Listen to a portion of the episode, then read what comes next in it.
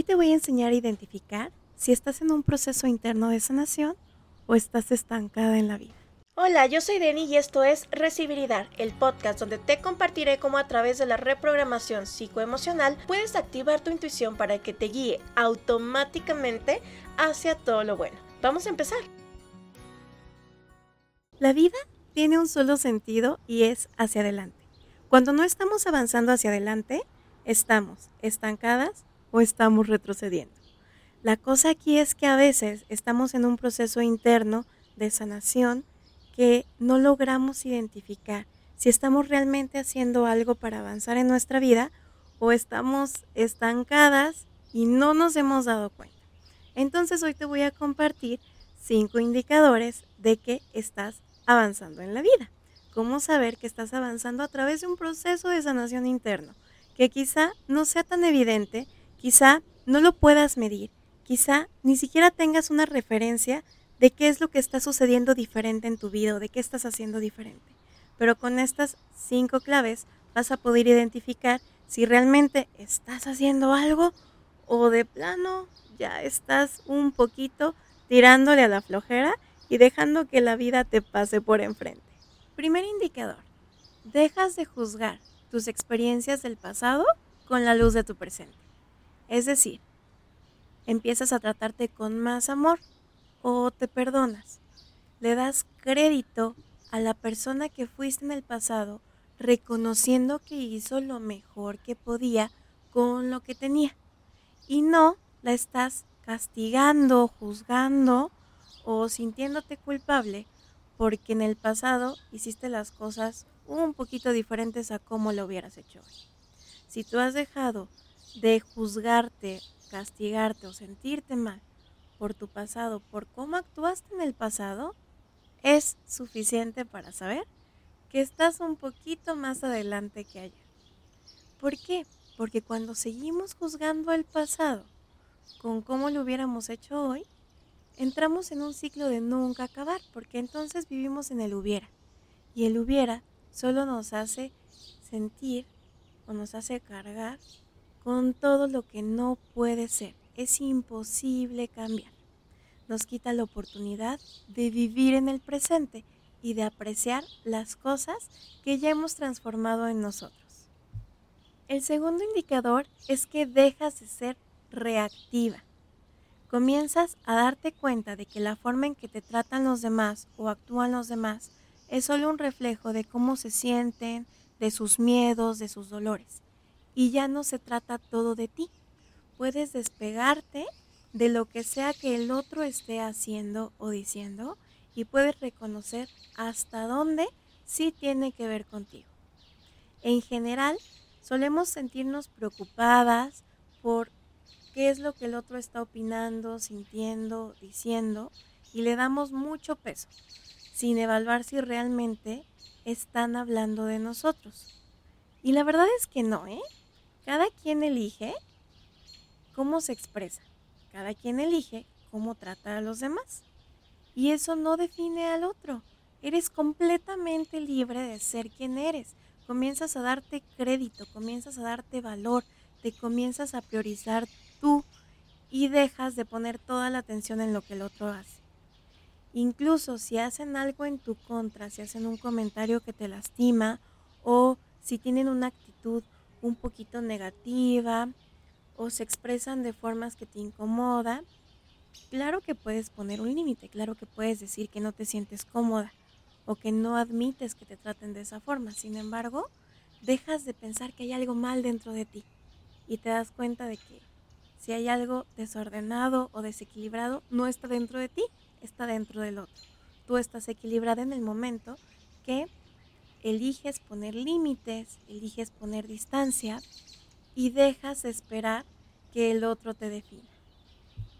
Y este que dije es un poquito similar al tercero. El tercero es que comienzas a enfocarte en ti y a valorar y a validar lo que tú deseas. Priorizas tus sueños, priorizas lo que es importante para ti, te das prioridad a tu bienestar y entonces eso lo vas a reflejar en la forma en que te relacionas. Comienzas a identificar qué es lo que realmente te está haciendo feliz, qué es lo que te está haciendo sentir bien. A veces estamos en un proceso o salimos de una etapa de mucho dolor, de mucho sufrimiento, de mucha tristeza o de mucho desconcierto y nos empezamos a dar cuenta de que nos estamos cuidando y nos estamos dando nuestro lugar porque comenzamos a darle prioridad a lo que es bueno para nosotras. Eso me encanta porque comenzamos a ser egoístas. El egoísmo es buenísimo, buenísimo, porque te obliga a que tu vida se trate de ti, te obliga a ser la protagonista de tu propia existencia, te hace ser responsable de ti, te da el poder y dejas de esperar que otros te salven o que otros te digan cómo deberías hacer las cosas o cómo debes ser o cuánto vales. Te escuchas a ti y comienza a hacer lo que más importa. El cuarto indicador. Ya que estás siendo consciente de los espacios y de las relaciones a tu alrededor, ahora es más fácil para ti elegir dónde estás y con quién quieres compartir tu tiempo no solamente te das cuenta, sino que se vuelve fácil elegir, se vuelve más fácil identificar las situaciones que van a detonar tus patrones o tus defensas, las situaciones que te van a hacer sentir incómoda, las relaciones que no están siendo recíprocas contigo, te das cuenta con mayor facilidad y es más fácil elegir lo que es bueno para ti. Y vamos con el quinto indicador. El quinto indicador es la calidad de tus pensamientos. A veces un gran paso, un gran indicador de que ya estás en otro nivel de bienestar es que comienzas a ser selectiva con tus pensamientos. Ese es como que lo primero que sucede. Eres selectiva con tus pensamientos, observas cuando un pensamiento está siendo incómodo o está siendo agresivo contigo misma o está siendo una vocecita del miedo y entonces quizá en ese momento no lo puedes controlar porque se te pasó, ¿no? Pero poco a poco comienzan a disminuir esos pensamientos abrumadores o esos pensamientos saboteadores. Una buena herramienta para que vayas llevando un registro de cómo va la calidad de tus pensamientos es que tengas un diario. Y ojo, no un diario donde solamente digas por lo que estás agradecida o lo bueno que te pasó o intentes ver el lado positivo de las cosas, sino un diario donde te permitas quejarte, te permitas ser tú, sin ningún juicio de por medio. Simplemente te gusta, no te gusta, te sentiste bien, te sentiste mal, estás enojada, estás triste, estás contenta, lo que sea. Comienza a vaciar toda tu experiencia todo tu día a día en un diario y permítete hablar también de lo negativo. Solamente así vas a poder identificar si eso negativo que en este momento te está haciendo repetir en la cabeza, eso que estás repitiendo y repitiendo en la cabeza, va disminuyendo. A veces cometemos el error de negar lo negativo y comenzamos a obligarnos a escribir solo lo bueno, solo lo positivo. Creo que ahí perdemos mucha oportunidad porque imagínate, si tú comienzas a hacer eso y comienzas a escribir solamente lo bueno, lo positivo, lo bonito, lo que agradeces, y dentro de tres meses vuelves a revisar tu diario del día de hoy, vas a perderte la oportunidad de recordar aquellas cosas que no te cayeron tan bien, que no fueron cómodas, que no te hicieron sentir bien. Y también esos pensamientos que te estaban abrumando, que te estaban diciendo que no era suficiente, que no mereces lo que deseas, que no eres capaz de conseguir tus sueños esos pensamientos tóxicos también es importante registrarlos, no porque los escribas se van a cumplir o se van a hacer más grandes. Lo que queremos es una reacción automática. Y aquí me estoy metiendo ya un poquito en reprogramación psicoemocional. Cometemos el error de pensar que solamente por pensar positivo y obligarnos a escribir puro positivo y hacer las cosas bonitas y en positivo, creemos que con eso la vida cambia. Y sí, pero no. Cambia, pero solo cuando le estás observando. El nivel de conciencia o de transformación que buscamos es uno en el cual ya estamos viviendo en automático positivo, no en uno donde nos estamos obligando a ser positivas, no, no, no, sino una realidad en la cual el bienestar positivo simplemente sucede.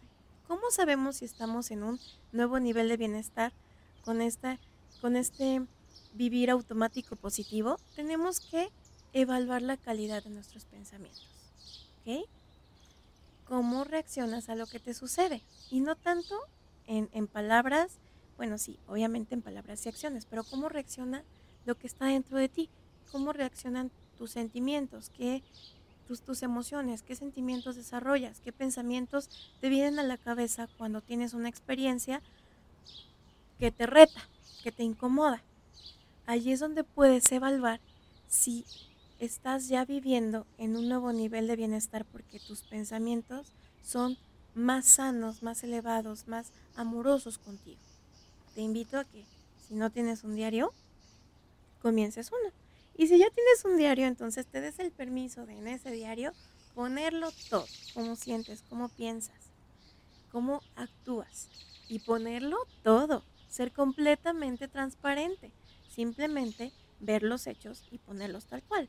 Pienso esto, siento esto, hago esto. Ponlo así tal cual. No lo califiques como bueno o malo. En el futuro, cuando vuelvas a revisar tus escritos de días anteriores, vas a poder evaluar si realmente estás actuando en automático positivo, o sea que ya integraste en ti las posibilidades de ser más amorosa, más amable, más valiente, etcétera, para ver si eso ya forma parte de ti te estás obligando a hacer. Confundimos muchísimo el crecimiento con el forzarnos a actuar como deberíamos los deberías no solamente vienen del exterior, no solamente vienen de lo que nuestros padres esperan de nosotros, de lo que la sociedad nos dice que debería ser, no solo vienen de ahí, también vienen de cómo nos hacemos creer que debemos estar actuando y existiendo. Allí es donde a veces entramos o, nos metemos en el abismo de la positividad tóxica. En vez de observar cómo realmente estás reaccionando y viviendo tu experiencia humana, te obligas por la fuerza a ser positivo, a sonreír, a agradecer, bla, bla, bla, y te desconectas de la realidad que vives. Lo que queremos es ver realmente cómo estás experimentando la vida. Y conforme vas haciendo trabajo personal, porque meditas, porque vas a terapia, porque te coacheas, porque te llenas de, de información que te alimenta con libros, con videos, etcétera, o sea, queremos ver cómo eso está impactando en tu vida. Entonces, por favor, te invito, cerrando este último punto que es verificar o u observar la calidad de tus pensamientos, te invito a dejar de obligarte a ser como debería ser. Más bien te invito a reconocer cómo estás siendo y cómo te estás sintiendo y cómo estás actuando. Y a veces no es lo mejor o lo más cómodo. A veces se siente feo escribir, híjole, tuve un arranque de ira, o sabes que permití que me trataran mal. Sí, no está padre, no está lindo. Pero escribir eso, reconocerlo, te permite más adelante reconocer cuando ya lo estás haciendo diferente. Excelente receiver, eso es todo por hoy. Te invito a que me busques en redes sociales. Puedes escribir www.recibiridar.com o ir directo a Instagram donde tengo más movimiento a arroba recibir y dar, así me puedes encontrar. Y allí tengo un montón de información, incluso tengo la opción de que me mandes un mensajito si te interesa tomar coaching conmigo, mándame mensajito para que te platique todas las formas en las que podemos trabajar juntos.